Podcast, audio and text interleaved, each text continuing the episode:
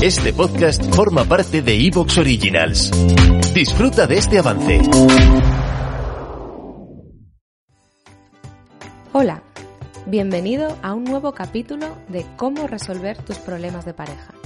Si quieres comenzar una relación, mejorar las cosas con tu pareja actual o si lo que quieres es pasar página, aquí vas a encontrar los mejores consejos. Estás escuchando en emocioteca.com a Mercedes Cobo. Muy buenas. Hoy te quiero hablar de la intimidad a pesar de estar en pareja. ¿Cómo se vive esto y cómo deberíamos entenderlo? Mira, Belén es una amiga mía que, a pesar de tener pareja, más de una vez me ha comentado es que cuando José se va para su casa y me quedo sola, me pongo a mis cosas y estoy tan ricamente. ¿Y no le echas de menos? le pregunto yo.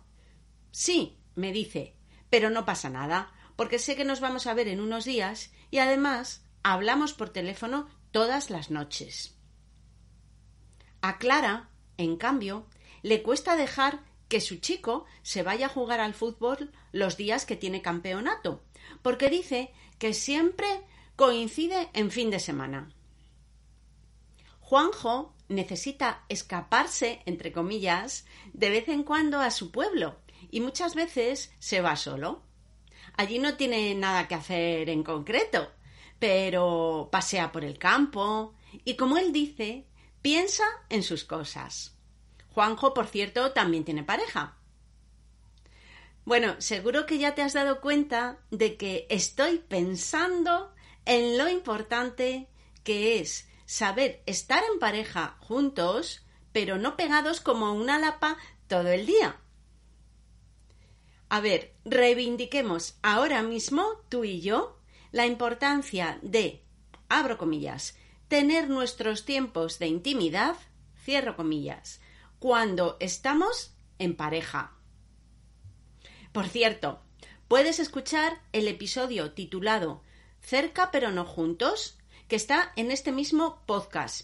Y ahí te cuento la situación real de una pareja encantadora que, sin embargo, no vivía junta.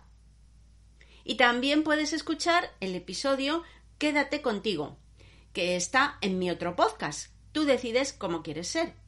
Y aquí te cuento cómo busco yo y cómo vivo mis momentos de intimidad.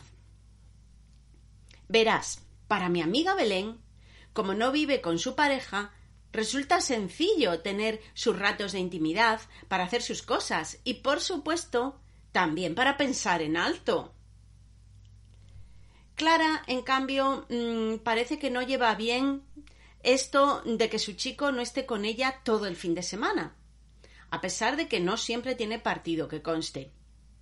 Lo de que él tenga una actividad que le encanta le hace sentir que ella no es su prioridad.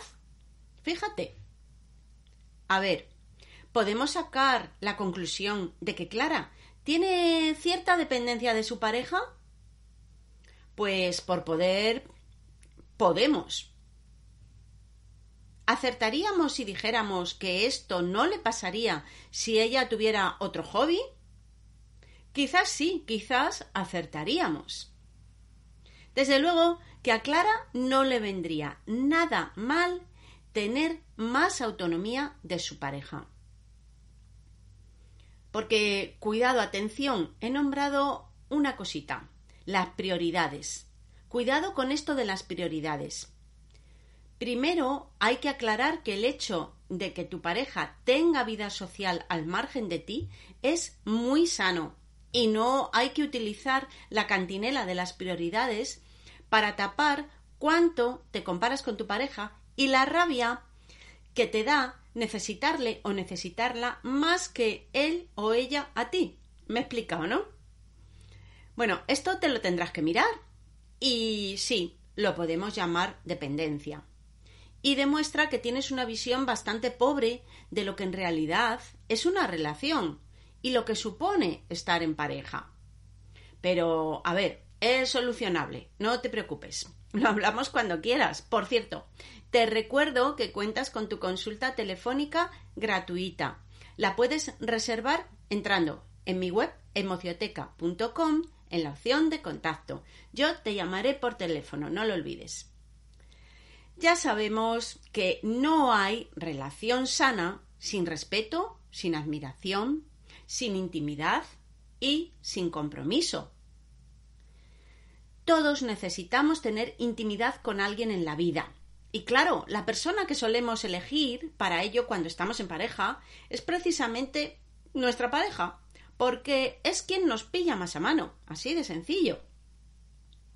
De hecho, atención, muchas personas que desean tener pareja no son nada conscientes de que lo que tanto echan de menos es justo este sentimiento de intimidad con alguien. Si no habías caído en esto, ahora ya que lo sabes, dale una vuelta. Pero bueno, hasta aquí todo bien. El problema viene cuando nos olvidamos de la intimidad que necesitamos tener con nosotros mismos. O sea, la intimidad propia.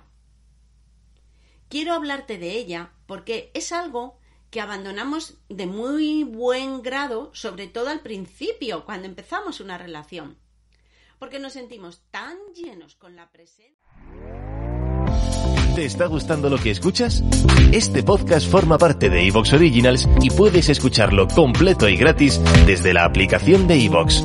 Instálala desde tu store y suscríbete a él para no perderte ningún episodio.